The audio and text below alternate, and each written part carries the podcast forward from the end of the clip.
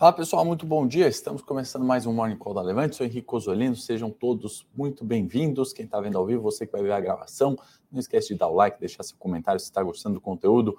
Críticas, sugestões, comentários sempre muito bem-vindos. Vamos falar hoje né, sobre, novamente, né, não é novidade, mas o dado é novo, sobre inflação dos Estados Unidos. Ontem a gente teve números de CPI né, que colocaram uma água no chope nos mercados. Né? A gente teve quedas bastante severas, né? principalmente lá fora, né? o Bovespa não foi diferente, né? a gente teve sim uma reação aqui dos mercados, estou uh, olhando aqui a tela, atualizando alguns dados né, para a gente comentar hoje, uh, e a gente teve sim né, uma reação dos mercados. Né? Como eu comentei, acredito que no morning da segunda-feira, né, mas certamente falei na, na live dos assinantes, uh, a gente não poderia comprar uma expectativa do mercado, né, que essa segunda começava com uma certa euforia nos mercados, né? A gente comparou, inclusive, o viés né, de início dessa semana com o viés da última semana, né? Quem se lembra, na, não nessa segunda, a outra, né? O mercado começava muito pessimista, 108 mil pontos,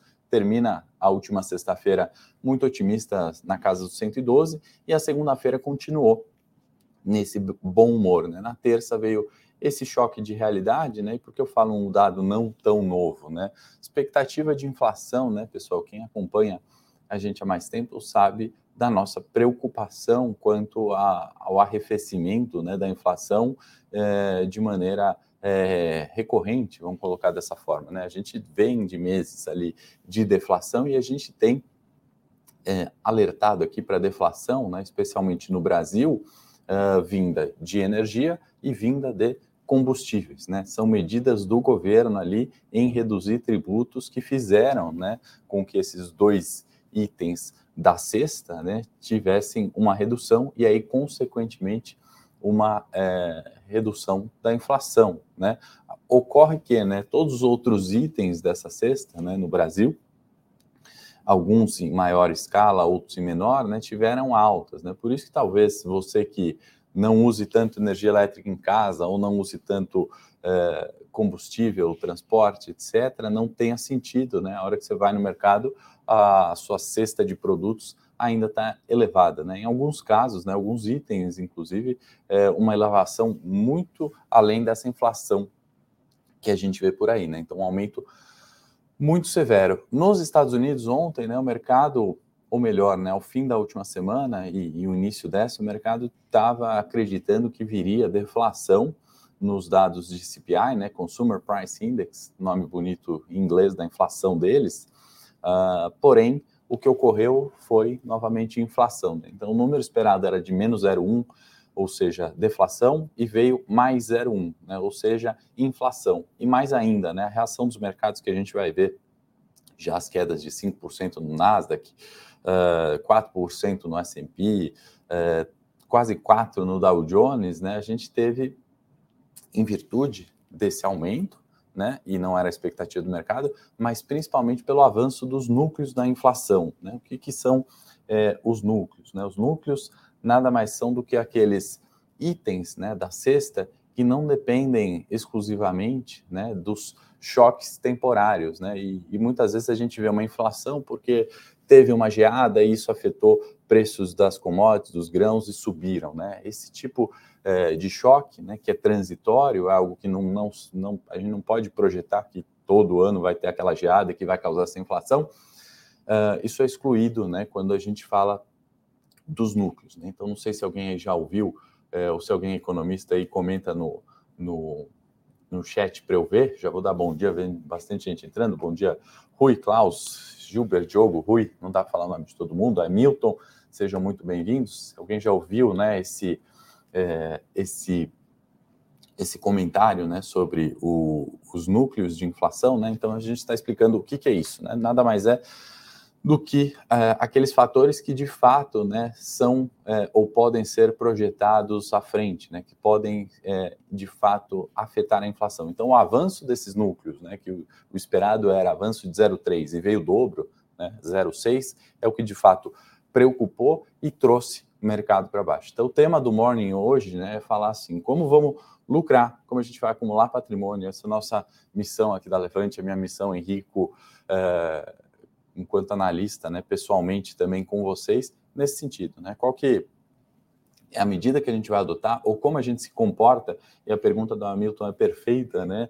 No sentido de se eu acho que a reação do mercado ontem foi exagerada. Né? Então, na nossa missão aqui, quanto Henrique, quanto Levante, é o que, que a gente pode fazer em virtude dessas reações, né? O que, que a gente pode esperar ou como a gente se posiciona em virtude dessas reações, né? As mudanças de premissas, né? De projeções de inflação, né? A gente já comentou também bastante sobre isso no Morning, né? Quem, quem se lembra aí também comenta para eu saber que, que isso, se isso ficou claro lá atrás, né? Eu lembro na, na acredito que no evento que a gente estava da, da Expert, né? Aquela feira da XP, que eu usei até a palestra do Howard Marks, que a gente tinha acabado de assistir lá, né? Onde ele fala é, que ele é muito o, o, cara que olha do micro para o macro, né? Do bottom up, né? Tipo de análise que é olhar o detalhe de cada empresa e subir até chegar nesse nível macro de inflação, né? E aí eu humildemente faço a análise inversa, né? Não é que é o certo ou errado, né? Existem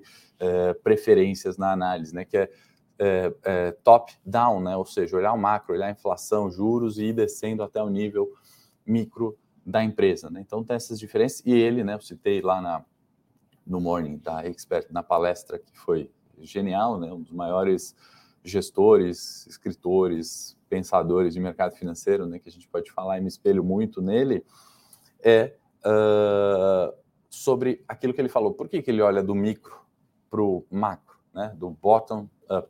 Porque ele fala, né? As premissas de inflação, de juros, de Selic, elas erram, né? No longo prazo estão sempre errando, né? Não tem aquele economista, e olha que tem craques aí, né? Tem de grandes instituições, de pequenas instituições, já trabalhei com alguns também, temos excelentes aqui na Levante também, é, essas premissas são alteradas, né? Não quer dizer que o, o, o, economista é ruim, pelo contrário, né? Ele vai mudando as premissas, vão acontecendo eventos, a geada, a guerra, uh, as decisões políticas, né? E aí as premissas vão mudando. Né? E, e, mais do que se basear como o mercado irracionalmente fez nessa semana, né? Que poderia ter a deflação de 0,1%, e aí foi aquela euforia, né, que a gente viu do, no Ibovespa do 108, é, ultrapassando o 112, né, esse movimento que veio da última semana, é, a gente tem que entender quais são as causas, né? Por isso que eu falava do núcleo da inflação, né?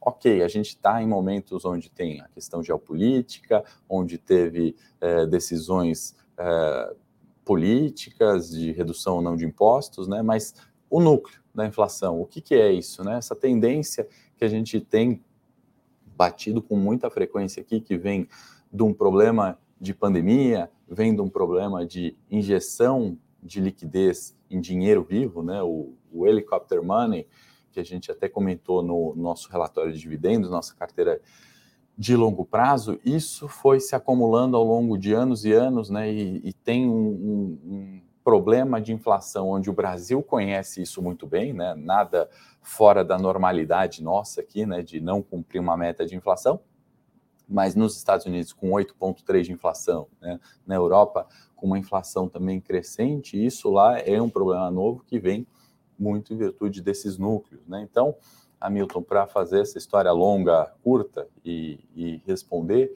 eu acho que não foi é, de fato exagerada ali, mas foi uma correção de expectativas exageradas. Né? Então, acho que o mercado errou e caiu naquela ilusão de que viria, né, de fato, é, um dado muito, muito fraco, né, mostrando deflação de fato, algo que não veio. Ó, o Bruno aí, segundo ano de economia, então já está com esses conhecimentos aí, né, frescos na cabeça. Bruno, boa sorte para você. Bom dia, bom dia, bom dia. Bom dia, Eliana, Mandinha, Igor. Vamos então compartilhar aqui para a gente olhar como é que estão os mercados hoje nessa abertura, né? E voltar aqui para o nosso tema de como lucrar, o que, que a gente pode fazer, independente da análise, né? Se é top, top down, bottom up, como uh, gosta de fazer Howard Marks, uh, vamos discutir um pouquinho, né, sobre humor do dia e o que fazer, tá? Bom, Dow Jones, né, como a gente comentou, 3.9 ontem de queda, S&P 4.3, Nasdaq 5.16, né? Eu também falei aqui, né, sobre atenção com aqueles movimentos, né, de dolarize o patrimônio, tá? Isso é não é que não é bom ter é, investimento nos Estados Unidos ou diversificar sua carteira ou dolarizar parte dele, né? Mas esse intuito nessa frase, né, dolarize patrimônio, tira tudo que é em real e manda para fora, né? A gente está vendo o ano, né, das bolsas americanas aqui com quedas de 14 até 25%, enquanto o nosso Ibovespa, né, ainda está positivo no ano em 5%, tá? Então, vale é, bastante atenção e diversificação. É o primeiro ponto, como lucrar nessa uh, volatilidade absurda e racionalidade dos mercados muitas vezes. Tá? Europa meio que em direções mistas, né? A gente ainda não tem um viés traçado né, para o dia de hoje. É, Espanha no terreno positivo, é, em contrapartida, a gente tem ali Reino Unido, França no terreno negativo, Alemanha também no terreno negativo, queda de 0,80. Bolsas asiáticas ontem fecharam também em quedas mais severas, né? Japão em 2,78, Hang Seng em 2,48 e CSI 1,11, tá? Muito em virtude desse choque de realidade que a gente pode falar que trouxe os mercados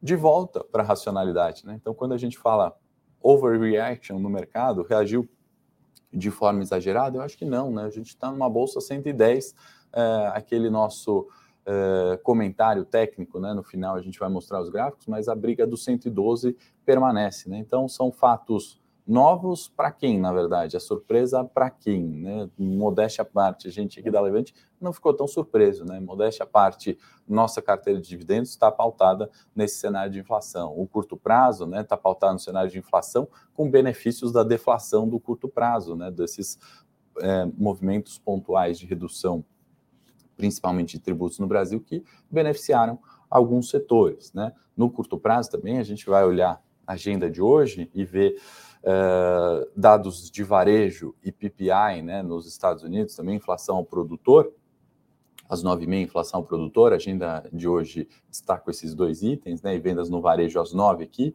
que podem trazer é, reações ali, né, uma, um, uma realização do fato, porque venda no varejo aqui vem um crescimento, né, a gente tem falado muito do, da parte também de serviços, né, que vem contribuindo para o nosso PIB, então tem um copo meio cheio nesses indicadores, porém, né, a gente tem uma situação macro é, que continua ali de pano de fundo, desafiadora. Né? Então, nesse sentido, acho que é o terceiro ponto, né, depois que a gente falou de, de outros dois para lucrar nesse cenário volátil de Bovespa, de mercado financeiro, né, é ter uh, esses indicadores de curto prazo, né, e entender quando eles são a realização do fato, né, então não é porque venda no varejo hoje vem bem, né, que a gente vai ver uh, as ações do varejo dobrando de valor, né, mas a gente tem que ter ele de pano de fundo, saber que ele vem bom no curto prazo, né, e tem o pano de fundo do longo prazo desafiador, né, e aí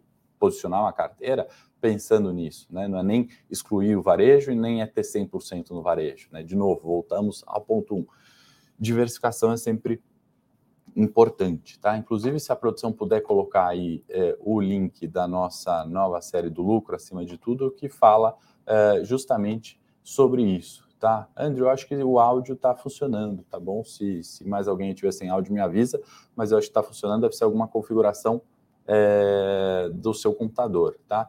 E nessa, nessa série aí de três vídeos, novamente, que fizemos, né, sobre lucro acima de tudo, é quarto ponto, né, para lucrar no Ibovespa, vou dar um spoiler aqui dos vídeos, né, independente de quem for eleito, pessoal, independente se é esquerda ou se é direita, se é a terceira via, se é um candidato que vai surgir do além e vai passar todo mundo na pesquisa, a gente tem que levar o nosso patrimônio, o nosso investimento de uma forma muito racional. Esse é o quarto ponto importante que a gente tem para falar, né? Como lucrar ou proteger o patrimônio nesse cenário volátil, né? Isso tudo que está acontecendo não é novidade, né? Se a gente voltar em 2021, teve fatos semelhantes. Se a gente voltar em 20, outros tantos fatos, né? A gente veio de fatos bem conhecidos para quem está chegando recente no investimento, né?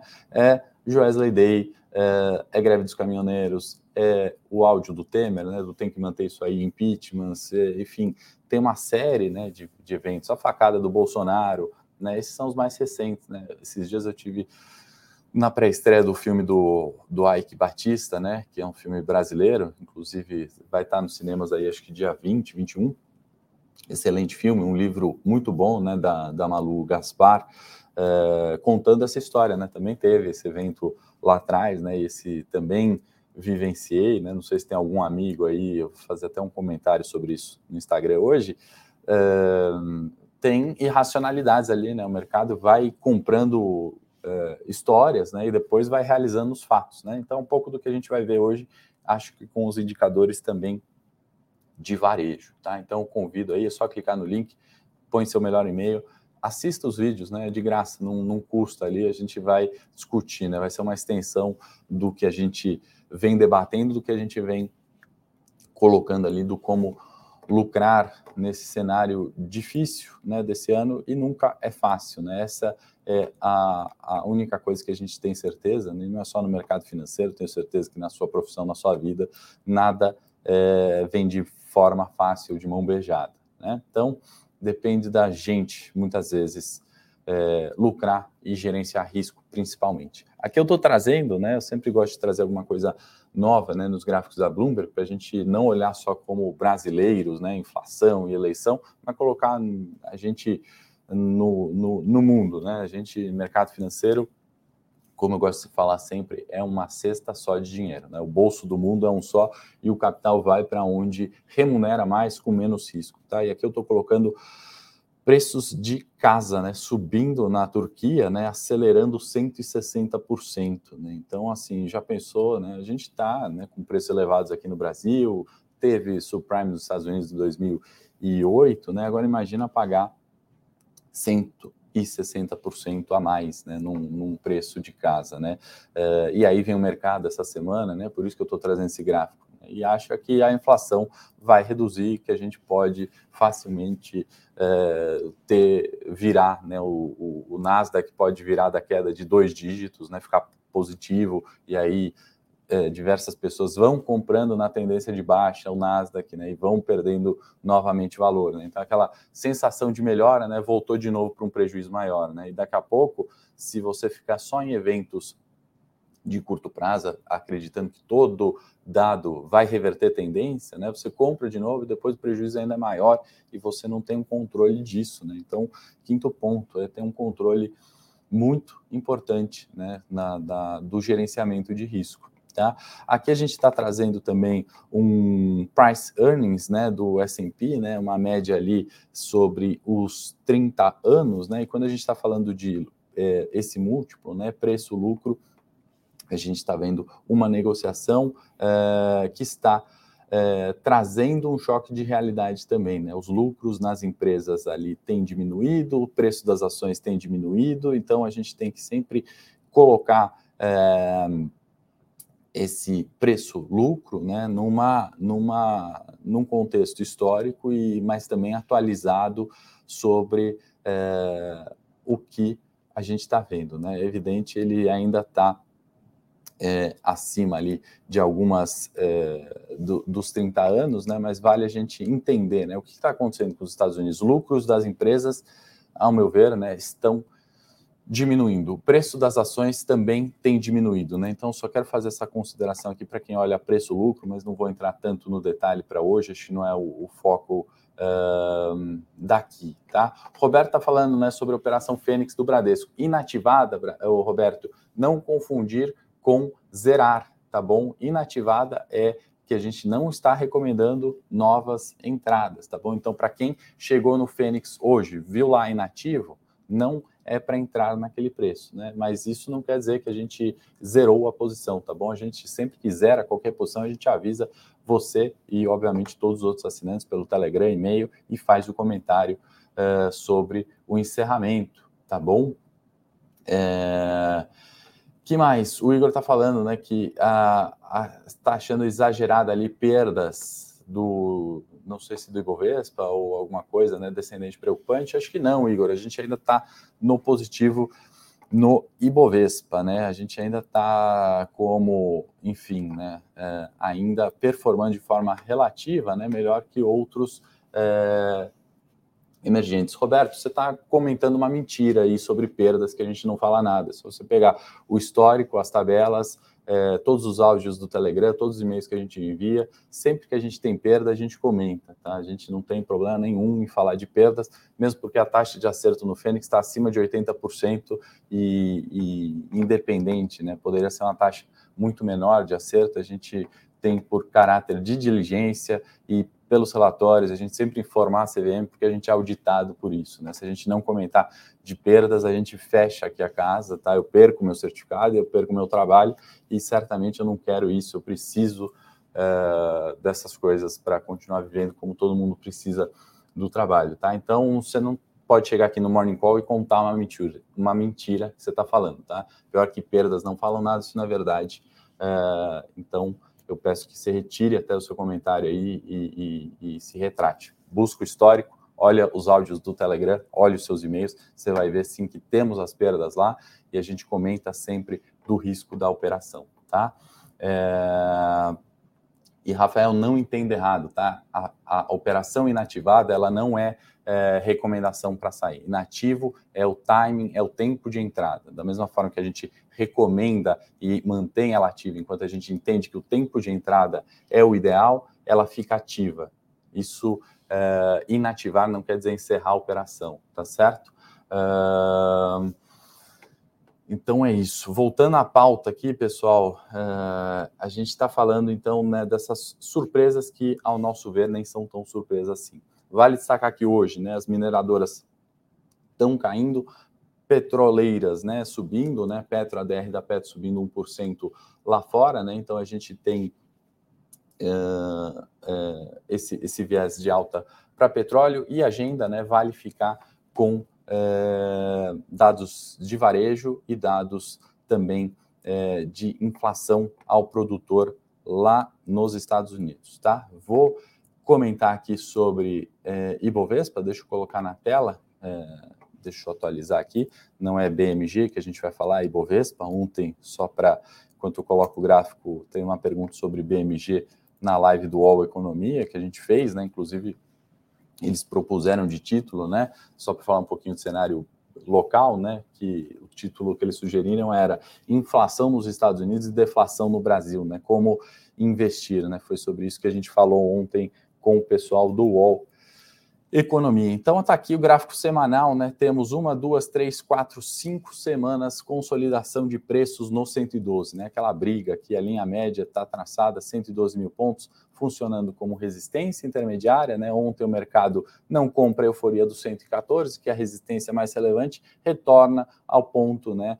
É, abaixo do 112, fechando a 110 mil pontos, e a gente não vai desconsiderar os 108 que são suporte relevante. Então, o Ibovespa há cinco semanas né, brigando entre 108 e 114, sendo 112 um ponto médio ali é, de é, briga e falta de é, falta de acordo entre comprados e vendidos. Né? Então é um pouco disso que a gente está vendo há cinco semanas. Vou colocar aqui o gráfico diário também. É... Opa, está um pouquinho lento aqui, a internet carregou. Gráfico diário ontem, né? A gente teve um Ibovespa é, fechando a 110, né? Queda significativa, porém bem menor né, do que os Estados Unidos. A gente, é, enquanto o Nasdaq, S&P, etc., né, caiu na casa de 5, a gente caiu 2,5, né? Uma queda relevante, mas algo esperado, né? No, no, na carteira de curto prazo, eu fiz esse comentário na segunda, né, para a gente não comprar a euforia do mercado dessa segunda, né? fiz a, de novo, né, repetindo aqui um pouquinho, mas eu fiz a comparação com a última segunda-feira sobre o mercado também é, num pessimismo exagerado. Então, essas irracionalidades de mercado, sexto ponto, né, é um ponto bastante relevante, tá? Que a gente está hum, é, é, entendendo é, que esse curto prazo, né, que tem volatilidade, que tem eleição, a eleição está aí, né, pessoal? Inclusive, eu vou, no morning de sexta-feira, eu vou falar sobre volatilidade da eleição, tá? O estudo que eu fiz e eu, junto com a equipe aqui, fizemos sobre é, é, a volatilidade do momento atual né, ser muito maior do que em todos os outros anos eleitorais, à exceção de 1998. Tá? Então a gente vai trazer os números aqui. O Paulo está dando parabéns aqui, tem aprendido bastante com a Levante. Muito obrigado e tendo retorno. Show. Wagner, eu vou comentar sobre os Minas é, e via no Morning Técnico já, já, 9 horas ao vivo lá no meu canal. É, Marcos falando né, que opções são é, operações de muito risco, normal ter mais perdas que acerto.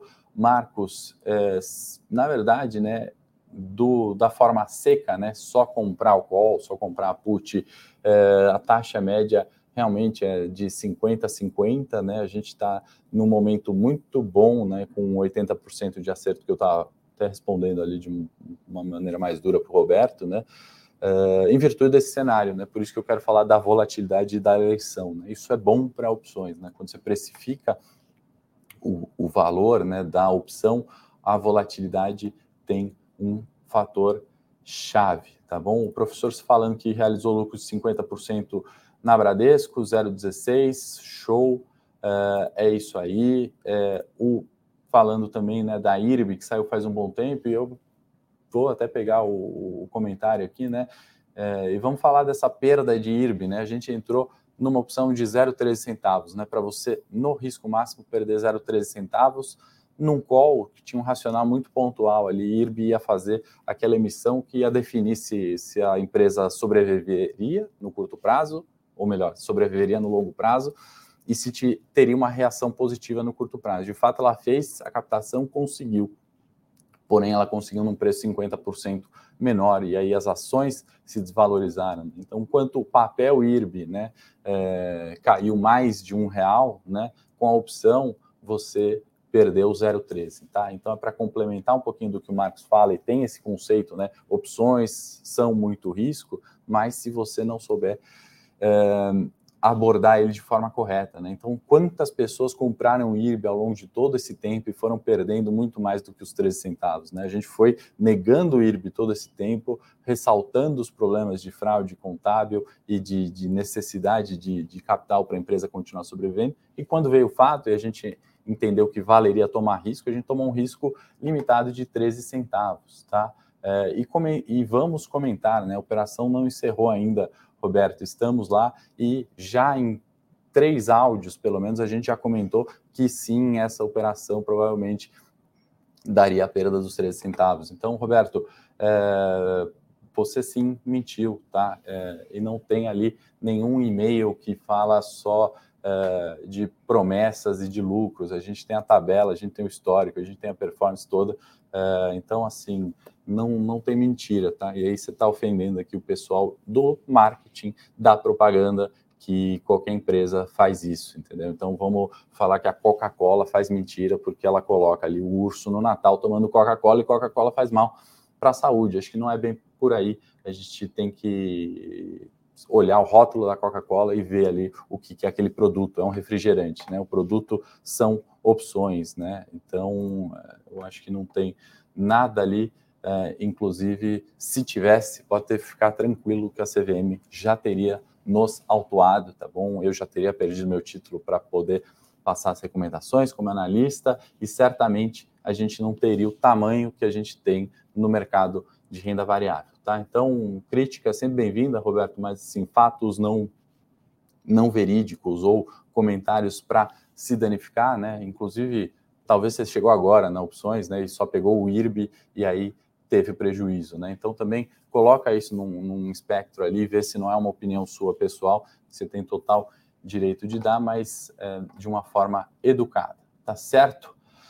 Uh, a Juliana falando, o Fênix vai ficar muito boa depois da eleição, dezembro, janeiro mais estável, ganho bem mais em dezembro, janeiro, há uns bons anos são meses parados, bom para opções. Depende também da estratégia, né? A gente tem é, estratégias com opções que se beneficiam em um cenário de consolidação, né? Inclusive eu vou citar aqui o histórico, Juliana, até para me defender do Roberto, né, que me atacou aí, para falar. A gente fez nove recomendações de Petrobras esse ano numa consolidação de preço, né? Petro até dá esse gatilho ali, né? Negociou. Deixa eu até mostrar o gráfico da Petrobras aqui, vamos estender um pouquinho o tempo, mas é só para eu gosto de prestar contas aqui, não tem problema nenhum, né? Inclusive, é, eu acho isso até bom porque traz transparência para o mercado e a gente vê isso faltando demais no mercado financeiro brasileiro, especialmente na internet, tá? Então, assim, é, com muito orgulho também eu falo que nós aqui na Levante prestamos contas, né? Você não tem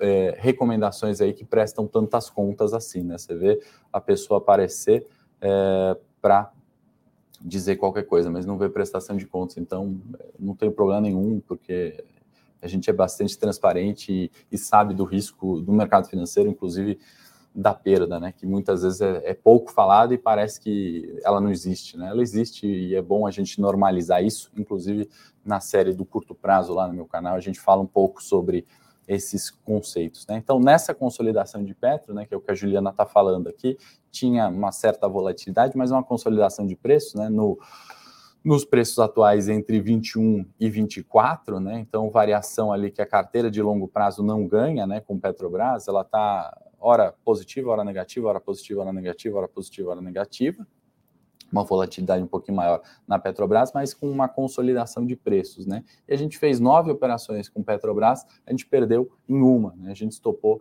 em uma, tá? Então isso é uma taxa de acerto é, muito muito boa. É claro que a gente teve outras opções com perdas aqui, certamente pelo caminho. Não estou falando que não não perdemos, mas de nove operações, né, você acertar oito e perder uma e menor do que as outras nove, né, traz com que a gente consiga repetir isso no longo prazo, essa estratégia que a Juliana está falando. Se dezembro vier uma consolidação de preços, a gente tem uma estratégia para consolidação de preços e via opções com risco menor. Então, opções não são só riscos elevados, tá? Ao passo que durante todos esses meses aqui, né, que são janeiro, julho, né, a carteira de longo prazo ficou ali com uma Petro a R$ 22,00 na média, é, estabilizada, né, perdendo 6% se a gente comparar com a renda fixa. Né? Então, ao passo que com as opções a gente potencializou esses retornos, tá, pessoal? Desculpa aqui alongar um pouquinho o morning com esses temas, mas assim, de fato, é, tem alguns comentários que a gente tem que responder, porque quem chega agora ver isso parece que é, a gente está escondendo o fato, coisa que eu não vou fazer, a Levante não vai fazer, tá? Então, eu sei que tem um pessoal que acompanha mais tempo, conhece. Eu sei que tem um pessoal que conhece, acompanha mais tempo também, não gosta, não tem problema nenhum. A gente não vai agradar 100%, é, não tem problema, mas eu, a gente tem que responder justamente para falar aquilo que é de fato o fato, certo? É, que mais? É, Diogo está falando, entrou na Fênix com o objetivo de aprendizado é, mas estou obtendo ganhos que não foi meu objetivo principal. Show, muito obrigado aí, Diogo. Aí você me ajuda também a justificar quando a gente vê algum recém-ingressante que não está satisfeito. O Marcelo também está falando perfeito comentário. É necessário, Roberto, comentar que lucrou no Banco do Brasil. acho importante, né? Não sei se ele estava na operação do Banco do Brasil, mas aí é uma operação percentualmente menor, mas financeiramente muito maior, né? E com certeza a operação de Banco do Brasil bateu o prejuízo de IRB, pode bater o prejuízo de Bradesco, que era a operação que ele estava reclamando que botamos inativa e ainda não encerramos. Então, ainda que essas duas tenham prejuízo, só com o ganho financeiro de Banco do Brasil, foram as operações ali recentes, eu acho que é importante sim falar e colocar em perspectiva. Obrigado aí pela pela ajuda. O Fábio faz um comentário perfeito, né? Que acertar sempre a mãe de na asset é uma boa. Se eu tivesse essa asset para investir, né? Eu investiria, mas aqueles que prometem só lucro, né? Ou prometem a certeza, é, vão certamente perder dinheiro no mercado de renda variável, como o próprio nome diz.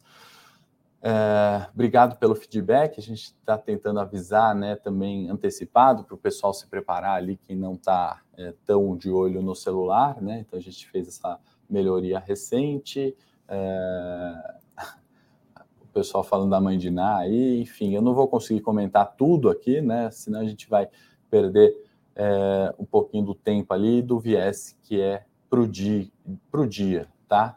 É, é isso aí. Obrigado, pessoal, pelos comentários. É... que mais? É... A Elisete está comentando ali, né? É, um recorte pequeno não dá para falar mal. É, parabéns pela Operação Fênix. Obrigado aí, pessoal. Bom ver que a maioria está satisfeita. É isso que a gente se preocupa, né? A gente sabe que renda variável não é para todo mundo, opções não é para todo mundo, renda fixa não é para todo mundo. E é isso, né? Eu acho que cabe da gente também é, avaliar é, ali na é, na nossa estratégia. O Marcelo aí comentando também, recém-ingressante aí, falando da, dos lucros aqui. Então é, é, isso, pessoal. A gente vai sempre prestar contas aqui, independente é, da taxa de acerto, percentual de acerto, seja no ganho, seja no prejuízo. É, isso é público, tá? Eu, a gente faz um relatório e dispara para o autorregulador. Acabou, tá ali. Eu não posso mentir. Se eu mentir, eu, eu eu vou à falência, eu não vou perder meu título, a Levante não vai ter credibilidade, eu não vou ter credibilidade e ninguém me contrata. Eu ainda sou novo e eu quero ficar ainda mais 50 anos, pelo menos, no mercado. Então, não adianta mentir, tá bom? A gente viu já um monte de pessoas né, mentindo tão fora do mercado hoje. São, é, desde que eu comecei, alguns continuaram, né? E tem uma diferença. Continuaram, às vezes, passando por fases ruins, né? Tem assets que passam anos sem lucrar em seus fundos e estão aí pela diligência. Então, é um pouco do que a gente vai fazer. Certo? Bom dia a todos. Excelente quarta-feira. Sexta-feira eu estou de volta. Eu estou entrando agora ao vivo lá no Morning Tech, um pouquinho atrasado. Estouramos um pouquinho o tempo aqui. Espero vocês no Morning Tech para a gente comentar aqui de gráfico, preço de tela. Combinado? Forte abraço. Uh, vou pedir para a produção colocar aí na descrição o chat o link do lucro acima de tudo, que é o tema do nosso morning dessa semana, especialmente de hoje. O segundo episódio está no ar. Depois você me conta é, o que, que, você está achando disso, você concorda, né? E dois spoiler ali: a eleição não pode ser algo para a gente não performar carteiras, tá bom? Pelo contrário, a gente tem que pegar o, as oportunidades disso aí tá certo? Valeu, obrigado pessoal, bom dia, Cláudia, a todos, até sexta-feira.